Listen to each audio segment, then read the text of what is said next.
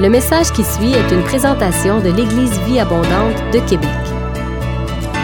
Pour plus d'informations ou pour accéder à nos podcasts, rejoignez-nous sur eva-québec.com. Bonne écoute!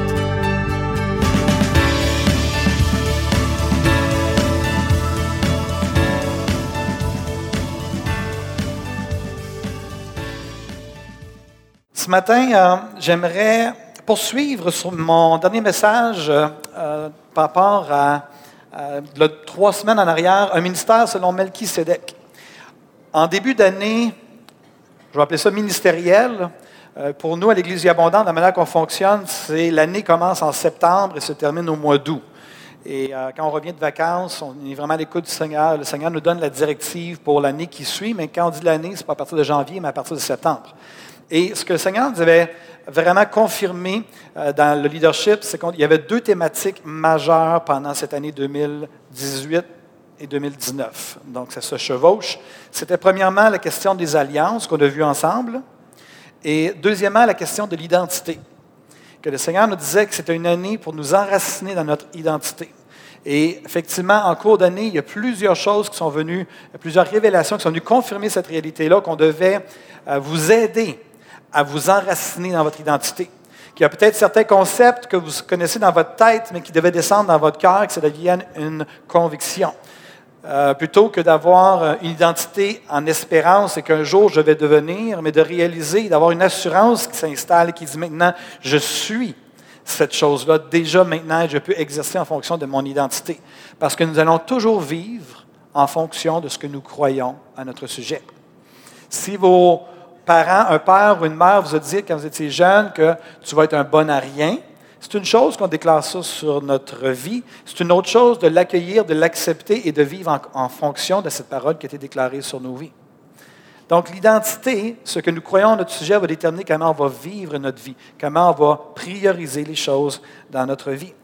Et lorsque j'ai préparé mon dernier message sur Melchisedec, euh, dans mon esprit, ce que je recevais, c'était qu'il euh, y a plus que de l'information cognitive, plus que de la connaissance au niveau de l'intelligence dans ce message-là, mais qu'il y a un dépôt de la part de l'Esprit de Dieu au niveau de notre identité en tant qu'enfant de Dieu, mais en tant que famille aussi spirituelle qu'elle évoque.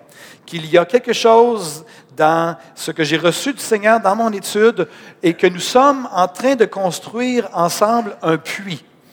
Et ce qu'on voit à l'écran présentement, c'est un puits qui est construit. Et quand on creuse un puits, quand on creusait un puits dans le temps, c'est que ça demandait beaucoup d'efforts. Et non seulement ça demandait de l'effort, mais c'était un processus, et c'était un processus qui était accompagné d'incertitudes, à savoir si oui ou non on va aboutir à une veine d'eau ou non. Donc les gens creusaient, creusaient avec cette incertitude-là et espéraient pouvoir trouver de l'eau. Et lorsque finalement ils trouvaient de l'eau au fond de 10, 15, 20, 30 pieds de profond, qu'est-ce que vous pensez qui arrivait? Quelle était la réaction des gens? Pardon? de la joie, une joie profonde, parce que leur survie souvent était euh, l'enjeu de ces puits-là était l'eau pour boire chaque jour, pour euh, préparer la nourriture, mais pour arroser les jardins. Mon père me raconte euh, que lorsqu'il raconté que lorsqu'il était enfant, ils avaient un puits sur leur terrain et qu'ils arrosaient le jardin avec l'eau du puits. Donc, il y avait toute cette dimension-là aussi de survie qui était là. Et en plus de ça, on voit dans les Écritures aussi que les puits, c'est quelque chose qui parfois ont été creusés et par la suite qui était légué aux générations qui suivaient. Donc, ce n'est pas juste une bénédiction pour moi, pour ma vie, pour ma famille, pour mon jardin, hein, mais c'était aussi quelque chose que, là, je, creuse un puits, qu'il y a des gens qui creusaient des puits en disant, ça va être une bénédiction pour les générations à venir, pour mes descendants et mes descendantes. Donc, je sens vraiment que c'est ce que le Seigneur est en train de faire au travers de ce message-là. Il est en train de nous donner un message qu'on est appelé à creuser ensemble. Et c'est pour ça que je reviens ce matin sur la question de Melchisedec et de tout ça. Je vais faire un, résumé du dernier message, euh, de mon dernier message. On a tenté de démystifier ensemble le personnage de Melchisedec. Euh, pour ceux et celles qui ne connaissent pas beaucoup la Bible, c'est un personnage très mystérieux qui a fait en sorte qu'on a eu beaucoup d'extrapolations ou de toutes sortes de théories à son sujet. c'est un, personnage qu'on voit dans l'Ancien Testament de la Bible. Il y a des gens qui pensaient que c'était un ange, des gens qui pensaient que c'était l'Esprit, que d'autres qui pensaient que c'était Jésus-Christ lui-même. Et on a vu ensemble, a trois semaines, que ce n'était pas ni un ange, ni le Saint-Esprit ou Jésus-Christ, mais que c'était bel et bien un homme âgé qui était un roi prêtre de Salem ou de Jérusalem, de Jérusalem, c'est-à-dire le roi de paix. Une chose que j'ai oublié de vous mentionner dans les trois semaines, et je, il y a des fois, j'ai des petites pointes de culpabilité quand j'oublie des choses importantes dans mes messages, pour amener de la, la clarification, de la clarté. Euh, j'ai expliqué que euh, c'était spécial de retrouver un sacrificateur avant la loi, avant la mise en place de la loi. Vous vous rappelez de ça? que la loi était pour prendre place sous Moïse 400 ans plus tard et que les sacrificateurs euh, dans la lignée d'Aaron étaient pour apparaître 400 ou 450 ans plus tard. Donc, j'avais soulevé le point d'où vient ce sacrificateur alors que la loi n'est pas là, alors que ça va venir des siècles plus tard, d'où vient donc l'idée d'un sacrificateur à ce moment-là? Et la réalité, c'est que, et c'est ce que j'ai oublié de vous dire, c'est qu'avant la loi, les hommes les plus âgés de leur famille étaient d'office les sacrificateurs de leur famille. Donc, lorsqu'on parle de Melchisédek, qui était un roi prêtre et qui était sacrificateur du Dieu très haut, ça voulait dire automatiquement à ce moment-là que c'était l'homme le plus âgé de sa famille. Et Melchisedec, comme je l'ai mentionné, euh, ça fait déjà plusieurs siècles déjà que les gens sont convaincus et les Juifs sont convaincus que Melchisedec était en fait, était en fait Sem, le fils de Noé. Donc, qui était à ce moment-là âgé de plus de 500 ans, qui avait connu le déluge avec Noé et qui avait survécu, bien entendu, était dans l'arche et qui était rendu un vieil homme à ce, moment-là. Et, surprise, surprise, Abraham était un descendant de Sem. Donc, c'était son patriarche, c'était l'homme le plus âgé de sa famille, c'était celui qui avait connu le déluge, celui qui était à Salem, qui était un sacrificateur de par son âge, et c'était aussi Abraham, c'était un, descendant de Sem, c'est un sémite qu'on dit. Peut-être vous entendez ça des fois dans les nouvelles ou dans, sur Internet, des sémites. Donc, il venait de Sem. Donc, il s'est présenté, et c'est pour ça que quand il est revenu de la guerre, il a remis 10% du butin de guerre à son ancêtre ou à son patriarche, à son sacrificateur de famille, qui était Sem. Du moins, c'est ce que beaucoup de gens croient par rapport à ce personnage-là. Donc, on a vu, ça c'était le premier segment, et je vous ai apporté l'oubli euh, que je regrettais et euh, je me suis repenti devant le Seigneur. Non, pas tant que ça, mais j'espérais pouvoir euh, amener la petite euh, information qui explique pourquoi euh, plusieurs croient que Sem, Melchizedek était en fait Sem, le, le, fils de Noé. Ceci étant dit, après ça, on est allé vers David. Et là, il y a des gens, j'ai entendu dire à travers la bande que le, trois semaines, quand j'ai emmené mon message, au début, vous m'écoutiez, puis à un moment donné, vous vous disiez, plusieurs personnes qui disaient, il s'en va où avec ça? Il s'en va où avec ça? Il s'en va où avec ça? Puis, à la fin, vous avez pas mal compris vers quoi je m'en allais avec tout ça. Et je vais revenir sur ce sujet-là ce matin parce qu'on doit travailler et on doit enraciner la dimension de l'identité dans nos cœurs. On a vu ensemble que David est devenu le roi de tout Israël, c'est-à-dire que Judas et toutes les, euh, tribus sont venues sous son leadership. Et la première action que David a posée, c'est qu'il est allé, il a dit, allons conquérir Jérusalem. Ça fait des siècles qu'ils sont dans la terre de, Canaan. Il n'y a personne qui a pris la peine d'aller conquérir euh, la fameuse ville de Jérusalem. Et aussitôt que David devient roi, il décide d'aller conquérir. C'est la première chose qu'il fait.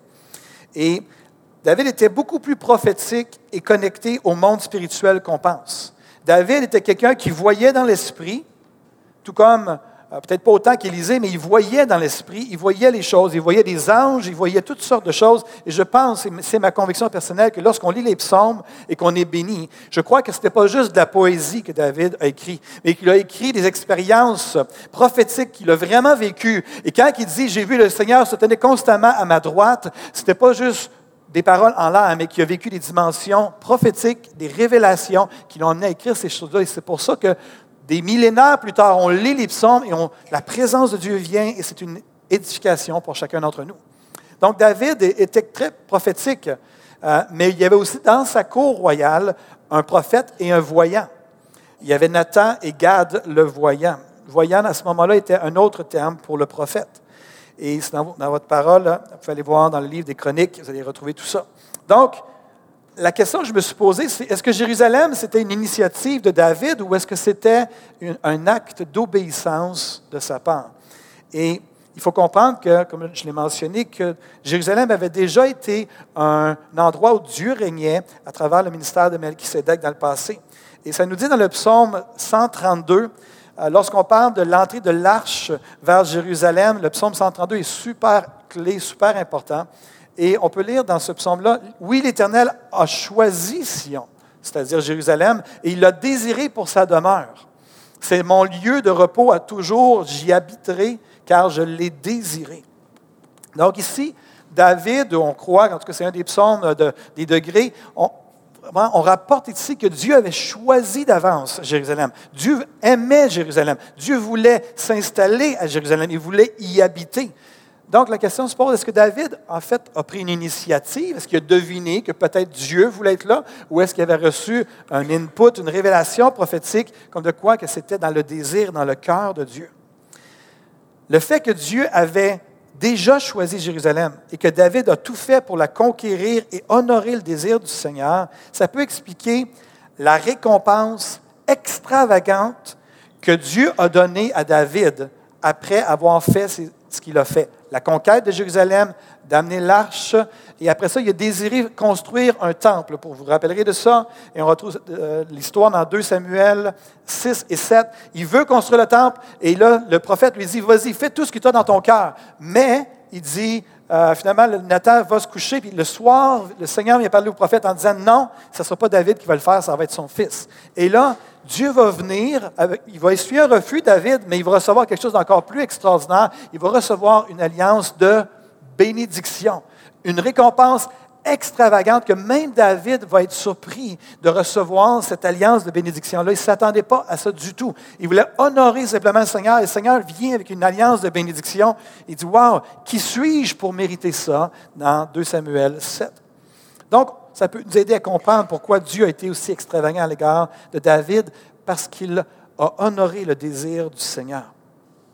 Donc, finalement, on a vu ensemble que David, euh, lorsqu'il a amené l'arche de l'Alliance, il a amené, non seulement il l'a amené, mais il a fait, tous les détails nous démontrent qu'il était habillé comme un, prêtre, qu'il a fait les sacrifices lui-même, des sacrifices que lorsque Saül les avait fait, les mêmes sacrifices, il avait été sanctionné pour les mêmes sacrifices. Mais David les fait et il n'est pas sanctionné. Au contraire, Dieu vient l'honorer. On a vu pourquoi dans le dernier message que Saül a été sanctionné, mais pourquoi David ne l'a pas été. Ici, on voit que David cherchait quelque chose. Il était en train de devenir, de vouloir devenir quelque chose, de faire quelque chose pour honorer le Seigneur. Et je vous ai soumis l'idée que David, selon moi, et ma conviction est très claire à ce niveau-là, vous êtes obligé de la partager, mais je suis convaincu que David cherchait à devenir le nouveau Melchisédek de son temps, c'est-à-dire le nouveau roi prêtre qui règne à Jérusalem, duquel l'endroit où Dieu vient régner. Et on voit que, on a vu ensemble que Melchisédek est un personnage qu'on voit à trois reprises dans les Écritures. On le retrouve dans Genèse chapitre 14 pour la première fois. Par la suite, David va s'asseoir un jour et va écrire sous l'inspiration du Saint-Esprit un psaume. Un psaume qui est assez court, qui est le psaume 110. Et il va prendre le temps d'écrire ça. Et curieusement, ce psaume-là va devenir une espérance extraordinaire, hors de l'ordinaire dans le peuple juif. Et lorsqu'on va arriver dans le Nouveau Testament, le psaume 110 est le psaume, le texte de tout l'Ancien Testament qui est le plus cité dans le Nouveau Testament. Donc, le texte le plus populaire, le plus cité dans le Nouveau Testament, de l'Ancien Testament, c'est le psaume 110. Et on peut le voir, entre autres, ici, ça vous donne une idée à quel point on retrouve le psaume 110 dans le Nouveau Testament. Et dans mon étude, à un moment donné, le Saint-Esprit m'a dit, va lire Luc 10. Luc 10 nous rapporte lorsque les disciples ont été envoyés en mission et qui sont revenus tout excités en disant hey, Même les démons nous sont soumis en ton nom. Et ça dit à ce moment-là que Jésus a tressailli de joie et était tellement heureux. Puis il a dit Ah Seigneur, je te loue, Père, de ce que tu as caché ces choses-là aux, sages, mais tu as donné ça aux, simples. Tu as donné ça aux gens qui sont simples. Il était tout excité. Son âme, son esprit tressaillait de joie. Et il va se tourner vers les disciples en disant ceci il regarde ses disciples en particulier, il leur dit ceci. Il dit, beaucoup de prophètes et de rois ont désiré voir ce que vous voyez, ont désiré entendre ce que vous entendez et ne l'ont pas entendu. Et on peut faire évidemment référence, peut-être que Jésus parlait de lui-même, mais il faut se rappeler le contexte dans lequel ça s'inscrit, tout ça. Les disciples reviennent, sont tout excités. Jésus est tout excité à cause du témoignage et du rapport des disciples. Et alors qu'il est là, il se tourne vers ses disciples en particulier en disant, eux, vous êtes tellement choyés, vous êtes tellement bénis de vivre ce que vous vivez, parce qu'il y a dans le passé des prophètes et des rois qui auraient voulu voir et vivre ces choses-là, mais vous les vivez, c'est vous qui les vivez. En d'autres mots, Jésus est en train de leur dire ce que vous vivez, les balbutiements de la nouvelle alliance, la dimension que les démons vous sont soumis, que les, euh, les gens sont guéris sous votre ministère, que vous imposez les mains aux malades et qui sont guéris. Il y a des rois du passé en Israël qui ont vu ces choses-là. Ils les ont désirées, mais ils les ont juste vues à distance. Vous êtes privilégiés. Et j'ai une bonne nouvelle pour vous. Les disciples ont vécu les balbutiements de la nouvelle alliance, mais nous, nous vivons dans la nouvelle alliance. J'aime les Amen. Vous avez le droit.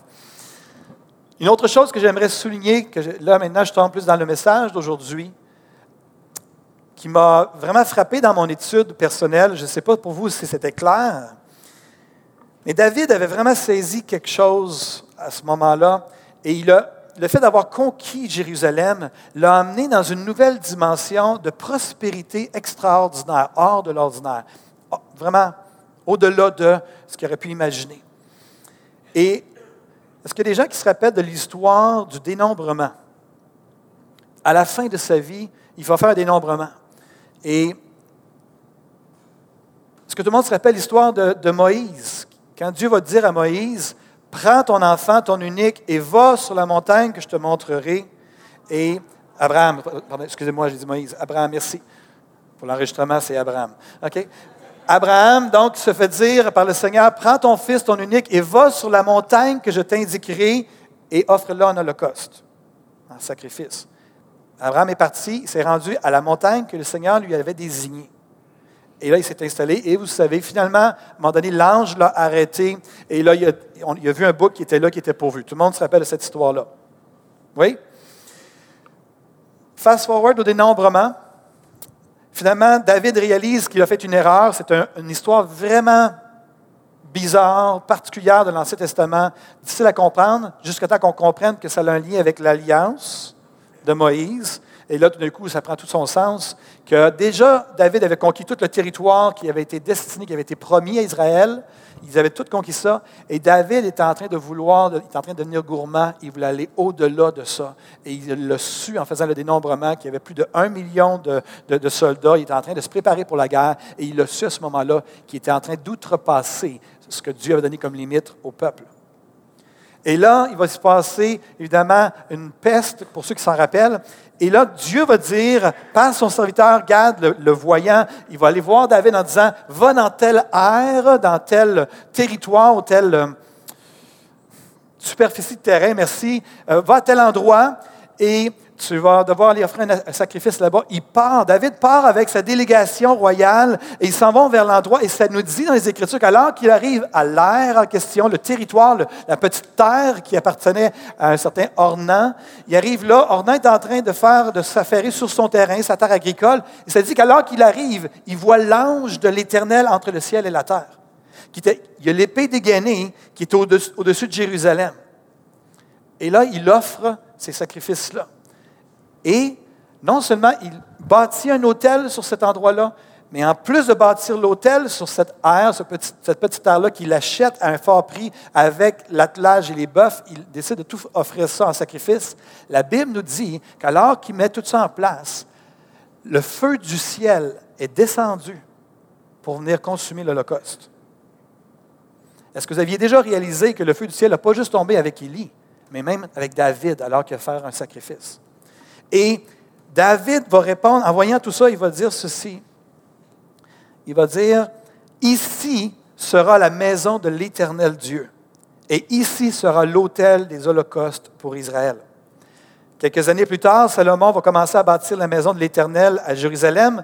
Dans 2 Chroniques 3.1, on peut lire sur la montagne de Moridja, qui avait été indiquée à David son père dans le lieu préparé par David sur l'air d'Ornan le Jébusien. Mon point est celui-ci. Lorsque nous sommes passionnés pour la présence du Seigneur, et lorsque nous honorons les désirs du Seigneur, ça nous amène de gloire en gloire, de révélation en révélation, et ça nous rattache aux bénédictions de nos ancêtres, et ça nous amène à rentrer dans une nouvelle dimension spirituelle. David, non seulement a conquis Jérusalem, mais après ça, le Seigneur a commencé à lui révéler les choses, et au travers d'un événement, d'une erreur, il s'est rendu à un endroit et le feu du ciel a littéralement descendu le feu a descendu du ciel sur son holocauste. Et il a réalisé que cet endroit-là était particulier. C'est l'endroit même où Moïse avait également fait ce qu'il avait à faire et qui avait été un endroit de rencontre. Les deux textes, lorsqu'on les regarde, dans les deux histoires, un ange est venu et est intervenu. Dans les deux moments, ça a été pourvu, les choses ont été pourvues pour que le sacrifice soit opéré à cet endroit-là. Maintenant, venons-en venons à nous-mêmes ici en 2019. Et il y a vraiment, Seigneur, il y a un fil conducteur ce matin pour ceux qui sont de la famille Eva, vous allez le voir. Le Seigneur vraiment est en train de nous communiquer des choses en tant que famille. C'est important de bien saisir ce que l'Esprit tente de nous communiquer ce matin. Osée 10, 12 dit Défrichez-vous, défrichez-vous un champ nouveau. Il est temps de chercher l'Éternel jusqu'à ce qu'il vienne et répandre pour vous la justice. J'aimerais nous rappeler que l'Éva est une famille spirituelle qui désire accueillir pleinement la présence de Dieu, afin de le connaître et de le faire connaître. Est-ce qu'on est d'accord sur ce principe-là? Et alors qu'on avance ensemble, quand je parle de la présence de Dieu, d'honorer la présence de Dieu, d'accueillir la présence de Dieu, de quoi je parle? Est-ce que je parle de quelque chose de mystique qui descend? C'est sûr que si la présence de Dieu euh, physique ou la présence de Dieu manifeste est là, on va l'accueillir. Mais je parle particulièrement de la présence de Dieu dans notre esprit. Dans la Nouvelle Alliance, ça nous dit que l'Esprit de Dieu vient habiter en nous. Donc, quand je parle de la présence de Dieu à partir de ce point-ci jusqu'à la fin de mon message, quand je parle de la présence de Dieu, je parle de l'Esprit qui est en nous et qu'on veut honorer et qu'on veut vraiment prioriser dans nos vies. C'est-à-dire que c'est à l'intérieur et non pas quelque chose qu'on cherche qui descende du ciel. On est dans la Nouvelle Alliance. Là où on honore la présence de Dieu, c'est là où est le lieu de la révélation. Comment on honore la présence de Dieu? Par nos priorités et notre style de vie. Quand on regarde notre agenda, on serait censé voir si Dieu est notre priorité et si on honore la présence de Dieu par-dessus tout. En entretenant une vie de prière significative, en priorisant la lecture de la Bible, les statistiques sont afférentes à ce niveau-là dans les milieux chrétiens nord-américains. En obéissant de pas juste avoir des habitudes spirituelles, mais en obéissant à ce que le Seigneur nous communique, vous communique. Il y a des gens que le Seigneur vous dit quelque chose, vous n'obéissez pas et vous attendez à une autre instruction. J'aimerais vous dire que les instructions deviennent de plus en plus abondantes dans la mesure que nous obéissons aux instructions qui nous ont été données au préalable et on avance dans l'obéissance. Dans l'obéissance. C'est une façon d'honorer la présence du Seigneur. Évidemment, la confession et la repentance, chaque fois qu'il y a lieu, que les choses qu'on prend en compte, on se rend compte que ce n'est pas aligné avec le Seigneur, je dois, je veux honorer la présence, honorer sa présence. Lorsqu'on priorise et qu'on honore sa présence, un des effets directs, c'est que ça nous positionne pour vaincre tous nos ennemis, qu'ils soient intérieurs ou extérieurs. Soumettez-vous à Dieu, disait Jacques, résistez au diable et fuira loin de vous. Ça veut dire quoi se soumettre à Dieu? Comment? S'abandonner? Mais ça peut être très euh, théorique, se soumettre à Dieu. C'est littéralement quand vient le temps de faire un choix que Dieu nous parle et qu'on doit obéir ou non, si on est soumis à Dieu, c'est qu'on obéit. On obéit à sa parole. On aligne notre, notre vie avec la parole de Dieu. On s'aligne avec les choses du royaume. Lorsqu'on priorise la présence de Dieu, ça nous positionne pour vaincre tous nos ennemis. Quand on honore la présence de Dieu, quelque chose s'active dans notre vie et peut se transmettre et s'ajouter. Je recommence. Quand tu honores la présence de Dieu, quelque chose s'active dans ta vie et quelque chose peut se transmettre et s'ajouter à ta vie en contact avec tes frères et sœurs. Ça, j'ai dit, il faut que j'explique ça à mes frères et sœurs, cette dynamique-là. Je suis pasteur de l'Église Vie Abondante et voici euh, ce que j'ai vu comme dynamique dans les dernières années. Les gens qui honorent la présence de Dieu, qui obéissent et qui s'alignent et qui sont en relation avec des frères et sœurs, il y a une dynamique quand on honore la présence, qu'on obéit et tout ça, que des frères et sœurs deviennent une bénédiction et que ça vient enrichir nos vies.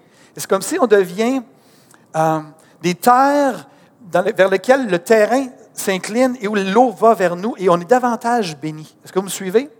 Il y a des gens qui n'honorent pas la présence de Dieu et cette bénédiction-là que je parle, qui vient des frères et des sœurs, est comme retenue. Mais la journée qu'on commence à honorer le Seigneur, qu'on prend des décisions, il y a des gens que vraiment, vous avez fait des années qu'il y avait des gens qui, résistaient, qui, hésitaient. D'un coup, ils décident de se consacrer, ils décident de faire les choses, et d'un coup, les bénédictions arrivent, l'opposition arrive. Pourquoi? L'opposition, toujours, à chaque fois qu'on veut se consacrer, il y a de l'opposition. C'est un phénomène. Quels sont ceux qui ont déjà expérimenté ou entendu? Des gens qui décident de se consacrer, et tout d'un coup, il y a de l'opposition. C'est tellement bon signe. Mais nous, on l'interprète comment? Ah, ben, non, là, ça va vraiment pas, là. Pourquoi? Parce qu'on a une chrétienté qui nous dit que ça devrait toujours bien aller. Qui a dit que ça devrait toujours bien aller? Là où ça brasse, c'est là où ça se passe. Mais il y a cette dynamique que j'ai vue, que les frères et sœurs, puis je sais qu'à Projet Bon Appétit, je suis convaincu qu'ils l'ont vu, la même dynamique. Cette dynamique-là, que quand ils ouvrent leur cœur, quand les gens se consacrent, ils priorisent le royaume, tout d'un coup, c'est comme si la bénédiction vient. Et ça vient des frères et des sœurs. Là où on accueille la présence de Dieu, on s'inscrit dans l'héritage de ceux et celles qui nous ont précédés. Vous avez peut-être déjà entendu parler de la théologie qui parle du cessationnisme, que les dons ont cessé que c'était quelque chose du premier siècle. C'est seulement c'était vrai, mais c'est vraiment pas vrai. L'histoire nous prouve qu'on le contraire et nos vies aujourd'hui vivent qu'on le disent qu'on le contraire. Il y a toute cette dimension-là. Donc, ça, c'est un système de pensée qui fait en sorte que peut-être des gens comme moi, j'ai grandi dans un milieu euh, vraiment cessationniste. J'ai grandi parmi les baptistes et on nous a enseigné la, la, cessation des dons.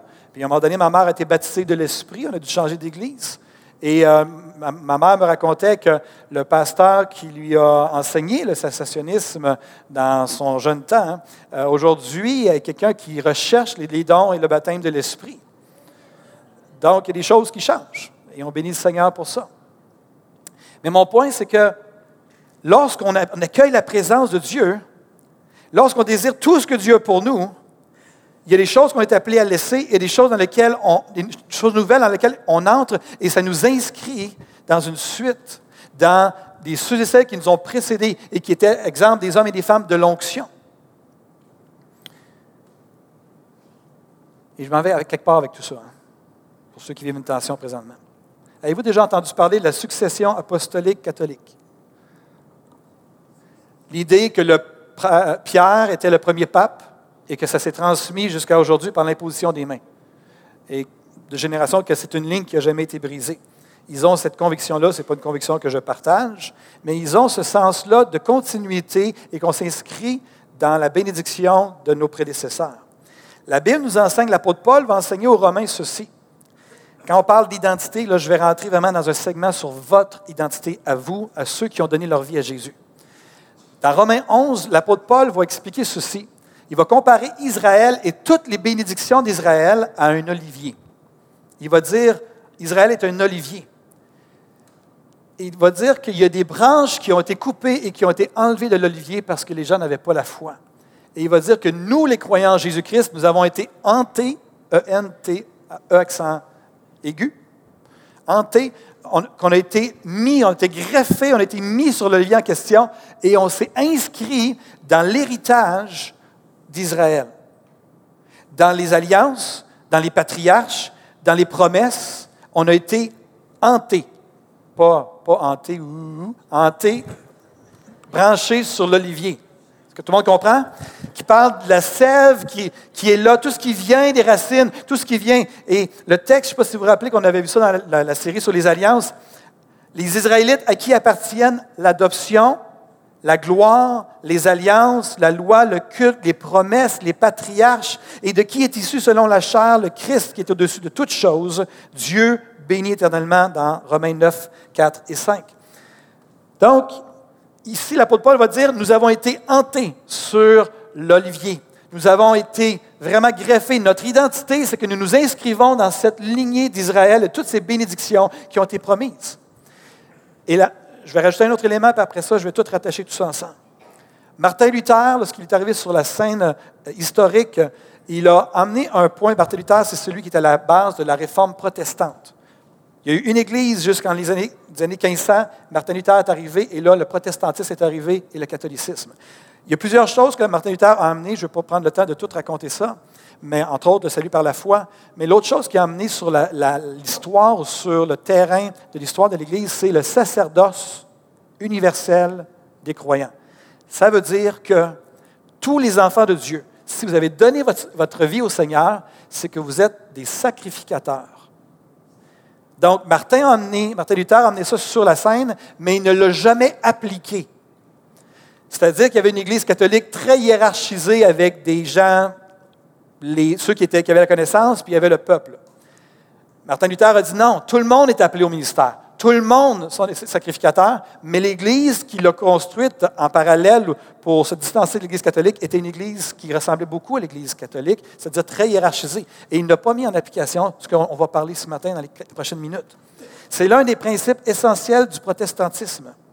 Nous nous inscrivons dans une succession de sacrificateurs spirituels.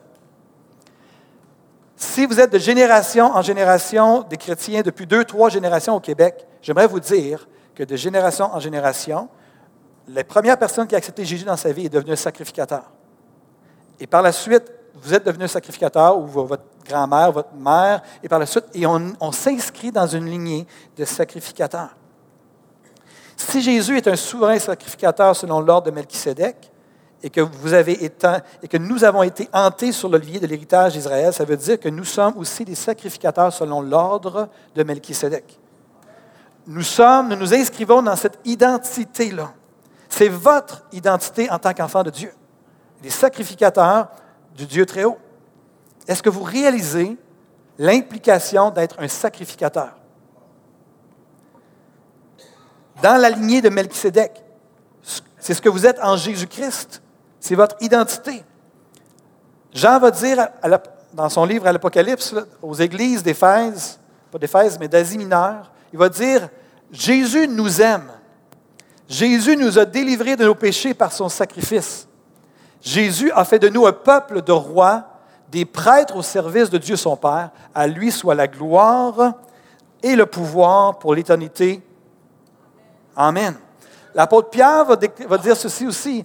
Mais vous, vous êtes une race élue, une communauté, une famille de rois prêtres, un sacerdoce royal, une nation sainte, un peuple que Dieu a libéré pour que vous célébriez bien haut les œuvres merveilleuses de celui qui vous a appelé à passer des ténèbres à son admirable lumière. Vous êtes des sacrificateurs. Du moment que vous naissez de nouveau, vous êtes adoptés dans sa famille, vous devenez non seulement des enfants, mais vous devenez des sacrificateurs. Ce qui veut dire que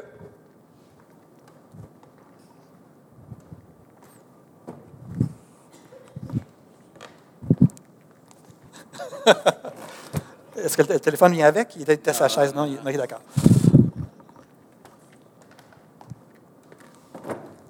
Ce qui veut dire que lorsque vous prenez du temps avec le Seigneur, Lorsque vous priez, est-ce qu'il y a des gens qui prient dans ce lieu? Est-ce qu'il y a des sacrificateurs à l'Éva qui prient? J'aimerais enraciner quelque chose, une conviction dans vos cœurs. Que vous puissiez passer peut-être dans un mode d'espérance à l'assurance. Lorsque Jésus est mort sur la croix, on peut rentrer dans un temps de prière un lundi matin et on peut se mettre à prier. Et en fonction de comment on se, voit en tant que chrétien, ça va déterminer comment on prie et pourquoi on prie. Si je me vois comme l'autre d'avant, peux-tu mettre l'autre diapositive d'avant? Si on se voit, encore une fois, si on se voit juste comme des gens qui avons été délivrés de nos péchés par son sacrifice, on va se présenter devant le Seigneur, le Seigneur qui est là, et dire Seigneur, je te remercie pour ton sacrifice. Merci de m'avoir adopté dans ta famille. Seigneur, je suis tellement béni. Je suis vraiment béni, Seigneur. Merci pour le fait que je suis sauvé, que vraiment que la mort n'est pas la fin et que je vais vivre avec toi pour l'éternité. Tu es mon Père, je sais que tu m'aimes, c'est extraordinaire. Et on demeure dans la relation de père et enfant. Mais si on réalise le deuxième segment, qu'on est des sacrificateurs, on n'est plus dans le, dans, dans ce mode-là. Il y a la dynamique qu'on est un enfant de Dieu, mais il y a plus que ça qui s'installe. Savez-vous c'est quoi qui s'installe? Seigneur, comment on va changer le monde ensemble? Parce que sacrificateur n'est pas sacrificateur pour lui-même. Il est sacrificateur pour les autres. Il est là pour servir les autres. Il est là pour amener les gens à entrer en relation avec le roi. Ça, c'est notre identité. J'aimerais vous dire, mes frères et mes sœurs, que lorsque vous priez, votre prière a beaucoup plus d'efficacité que vous pensez. Que l'ennemi veut vous faire croire que vous êtes peut-être juste un enfant de Dieu, mais vous êtes plus que ça. Vous êtes des sacrificateurs que lorsque vous priez, vous pouvez imaginer que vous êtes à côté du Seigneur, assis dans les lieux célestes avec Jésus-Christ. Est-ce que ça vous dit quelque chose? Et qu'on est assis dans les lieux célestes et qu'alors qu'on est assis avec lui, on peut, oui, juste jaser en tant que père et fils ou père et fille, mais on peut s'asseoir ensemble et dire, Seigneur, comment tu vas amener ton règne dans cette situation-là? Et de commencer à intercéder, pas d'essayer de convaincre Dieu, mais de dire, je suis en train de prier pour la situation et je suis à l'écoute des pensées du Père, du souverain sacrificateur, et dire, qu'est-ce que c'est quoi ta pensée? Et comment tu veux je prie pour cette situation-là? Alors, on est ensemble. Je ne suis pas en train d'essayer de le convaincre, on est ensemble en train de réformer le monde. On est des world changers. On est des réformateurs spirituels. C'est notre identité. On a été fait pour bousculer le statu quo dans ce monde. Pas avec des moyens humains, pas avec des convictions pour essayer de, brasser les gens avec des arguments et de l'apologétique, mais en étant des gens de prière. Et pas juste de prière, mais de dire, Seigneur, je vais te synchroniser avec ton cœur. Et lorsqu'on prie pour nos enfants qui se sont égarés, nos enfants qui sont loin, qui ne te connaissent pas, vos prières sont efficaces. J'aimerais vous dire, dans ce message ce matin que vous valez plus que vous pensez. Vous valez beaucoup plus que des passereaux. Vous êtes des, non seulement des fils et des filles, mais vous êtes des sacrificateurs. Peut-être que vous avez vécu la majorité de votre vie chrétienne comme des fils et des filles et que vous attendez le retour de Jésus. On attend tous le retour de Jésus, mais entre-temps, nous avons une fonction de sacrificateur à remplir. Un sacrificateur, c'est quelqu'un qui est consacré, quelqu'un qui est complètement dévoué, un sacrificateur dans l'Ancien Testament, c'était quoi la particularité? Il n'avait même pas de maison ou de, choses qui lui appartenaient parce qu'il était, son héritage, c'était l'éternel. On est appelé à être des voyageurs sur cette terre et à être là pour officier comme des sacrificateurs. Vous valez beaucoup plus que vous pensez. Et j'aimerais vous encourager que a des gens qui se sont relâchés dans vos prières, j'ai particulièrement dans mon esprit les, parents dont les enfants ne suivent pas le Seigneur, j'aimerais vous encourager et vous dire, mettez-vous dans ce mode-là, si vous ne l'avez pas déjà fait, et de dire, Seigneur, comment je peux aider, t'aider ou comment contribuer, collaborer avec toi pour que mes enfants reviennent à toi. Il y a des gens peut-être dans ce lieu que vous avez des demandes de pardon à faire. Parce que vous avez peut-être harcelé, ou peut-être le mot est fort, mais vous avez. Vous savez que vous avez fait des erreurs dans la façon d'éduquer vos enfants. Et que vous ne les avez pas laissés libres, vous les avez obligés. Il y a peut-être des demandes de pardon que vous avez besoin de faire. Mais ça, il faut être à l'écoute du Père. Et en tant que sacrificateur, si on doit demander pardon, on devrait être les champions du pardon, les chrétiens. De demander pardon et de pardonner. Il n'y a personne sur la terre qui devrait être meilleur au niveau du pardon que nous. Et pas juste bon, mais prompt, rapide à pardonner. Est-ce que vous avez compris le principe, ce que j'essaie de communiquer, que vous valez plus que peut-être ce que vous aviez imaginé? Laissez-moi terminer avec deux citations ce matin. Oswald Chambers a déjà dit ceci, vous l'avez déjà entendu, mais parfois on ramène les choses parce que semble-t-il que la répétition n'est jamais une mauvaise chose en soi. Il est impossible à un croyant, une croyante, quelle que soit son expérience, de garder une relation profonde avec Dieu si il ou elle ne prend pas la peine de passer du temps avec lui. Passez beaucoup de temps avec lui. Négligez d'autres choses si c'est nécessaire, mais ne négligez pas Dieu. Amen. Mon épouse et moi, on a parlé cette semaine, elle me demandait, elle dit, Benoît, je sens telle, telle chose, là où je suis rendu dans ma vie chrétienne, je sens telle chose, je sens que je suis rendu là, mais je suis comme pas sûr par rapport à l'avenir et tout ça. Puis, mon exhortation à Christine a été celle-ci. Christine a un don d'intercession. J'ai dit, Christine, et je n'ai même pas demandé la permission, mais je sais que ce n'est pas confidentiel. Je disais, Christine, c'est le temps pour toi d'aller plus loin dans ton intercession. Christine, le, Seigneur l'a interpellée à prier d'une nouvelle façon.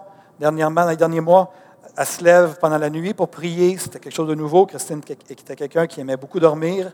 Et là, elle se lève parce qu'elle a eu une conviction du Seigneur. Elle a obéi. Mais là, le Seigneur, au travers de moi, je crois, est en train de vraiment lui dire, c'est le temps pour toi d'amener ça plus loin. C'est le temps pour toi de prendre une journée, deux journées seul avec Dieu et va devant le Seigneur. Il y a des gens ici ce matin, c'est le temps pour vous d'aller plus loin dans votre vie de prière. Il y a le mode vie de prière, d'habitude spirituelle, que je mets mon crochet, j'ai fait de ma lecture, tu sais, les plans de lecture annuels. Est-ce qu'il y a encore des gens qui utilisent ça? Ça, c'est la chose la plus décourageante, je pense, de la vie chrétienne. Moi, j'ai abandonné la, Bible en un an, j'ai abandonné ça. Pourquoi?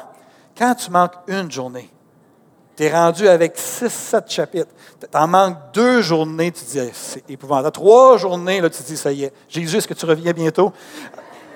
Il y a le mode, il y a le mode vraiment de, chercher à avoir des habitudes. Il y a une saison pour des habitudes spirituelles, mais il vient un temps où il faut aller au-delà des habitudes. Que la vie chrétienne, ce n'est pas juste d'avoir des habitudes spirituelles, c'est d'avoir une passion pour sa présence. Ça veut dire de faire du temps, de passer. Il y a des hommes ici, vous n'avez jamais pris une journée seule avec Dieu. C'est peut-être le temps de le considérer.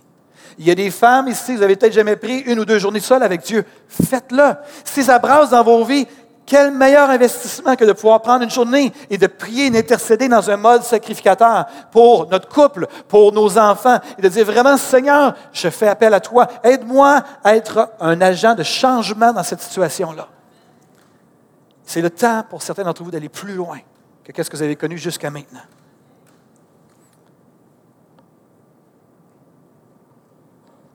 Dernière citation, et non la moindre. Les grands chrétiens de la terre sont des personnes de prière. Je ne parle pas de ceux qui parlent de la prière, ni de ceux qui peuvent expliquer la prière. Je parle de ceux qui prennent du temps pour prier. Ils n'ont pas de temps libre, ils le prennent au détriment de quelque chose d'autre. C'est au, drôle, j'entends Facebook, j'entends technologie. Euh, ils le prennent au détriment de quelque chose d'autre. Oh, j'entends Vidéotron. Euh, ces autres choses sont importantes, très importantes et urgentes, je ne suis pas sûr, euh, mais cependant moins importantes et moins urgentes que la prière. Si on est dans un mode dans notre vie chrétienne où on se voit juste comme des enfants de Dieu, c'est sûr que les habitudes spirituelles, c'est suffisant. Parce qu'on est sauvé, on est adopté, on est dans la famille, on peut jouir de la famille tout simplement. Mais si on réalise qu'on est des sacrificateurs, qu'on est des agents de changement dans ce monde, à ce moment-là, ça change complètement la façon de voir les choses. C'est qu'il y a de la place pour plus. Le Québec ne se gagnera pas seulement avec des enfants de Dieu. Il va se gagner par des hommes et des femmes qui vont avoir saisi leur identité de sacrificateurs et qui vont se présenter assis dans les lieux célestes avec Christ et qui vont dire Seigneur, comment on change cette belle province? Est-ce qu'on peut pencher nos têtes ensemble? Seigneur, nous te bénissons pour ce temps ensemble ce matin. Je viens de déposer une nouvelle semence. Je viens de déposer, Seigneur, ce que tu as mis dans mon cœur. Et j'aimerais dire je suis convaincu que des frères et sœurs vont être d'accord avec moi, on aimerait te dire qu'on est vraiment privilégié de te connaître. On est privilégié d'avoir été adopté dans ta famille. On est privilégié d'être des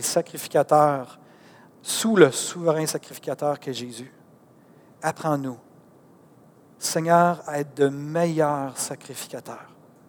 Que si nous avons été dans un mode, et je parle pour moi-même aussi, que si j'ai été trop dans un mode que je suis un enfant qui jouit de, de la famille royale, Seigneur, j'aimerais apprendre à être un meilleur sacrificateur afin d'être un agent de changement dans ce monde. Dans notre milieu de travail, Seigneur, nous prions qu'on puisse amener ton règne. Seigneur, dans notre quartier, dans nos familles respectives, qu'elles soient outre-mer ou qu'elles soient ici à Québec ou réparties un peu à travers la province, nous voulons que ton règne vienne et que ta volonté soit faite sur la terre comme au ciel. Nous voulons être un peuple de sacrificateurs, un sacerdoce royal et vivre en fonction de cette nouvelle identité. Je prie alors que des gens qui ont été sous un joug de mensonges pendant des années dans leur vie chrétienne, que l'ennemi a cherché à les écraser, qui a cherché à leur faire croire qu'ils n'étaient que des enfants, je prie maintenant qu'il puisse y avoir une sainte colère d'avoir été trompés par l'ennemi qui émerge dans leur esprit et un désir profond de découvrir cette dimension de leur identité qui leur avait été cachée, qui leur avait été voilée. Et je prie qu'ils puissent rentrer dans une dimension de changement et de transformation de la société en collaboration avec toi. Parce que comme l'apôtre Paul le disait si bien, nous sommes couvriers avec Christ, avec Dieu. Que ton nom soit béni, Père, dans le nom de Jésus. Vous avez aimé ce message, nous vous invitons à vous joindre à nous lors de nos rencontres du dimanche matin. Vous trouverez l'horaire et l'emplacement de nos réunions sur notre site internet eva-québec.com. N'hésitez pas à communiquer avec nous et que Dieu vous bénisse.